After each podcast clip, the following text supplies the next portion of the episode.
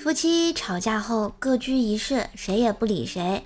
一星期后，妻子忍不住在纸条上写上一句：“亲爱的，今晚我要和你一块儿睡。”然后让狗把纸条叼给丈夫。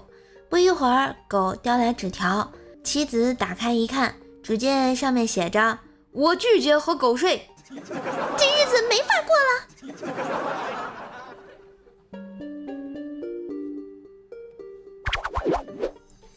刚结婚，老公有个亲弟弟。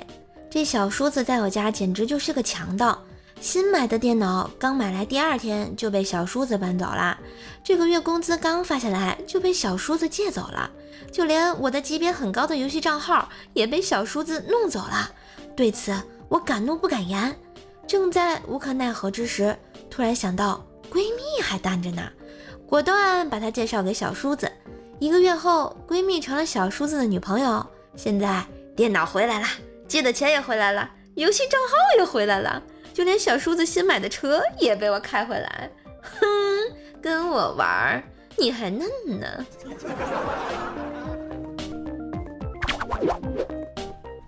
以前考驾照的时候，有个妹子，遇事总喜欢大呼小叫。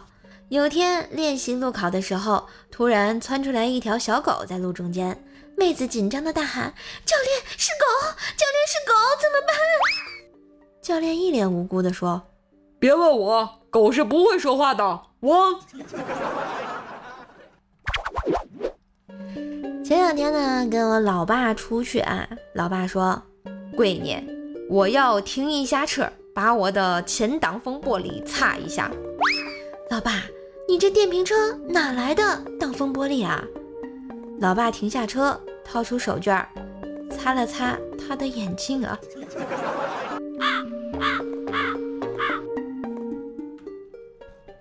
今天去买柠檬茶，排队的人很多，里面是一对年轻的小情侣，忙来忙去的。女生在不停的切柠檬、找零钱、给杯子封口，突然转身，小声的对男生说了一句：“你知不知道，我真的很累。”男生没有一秒的迟疑，冲后面喊了一句：“不好意思，今天不卖了。”然后拉下了卷闸门，这才是真爱吧？又带着一丝丝的，总感觉不老得劲的呢。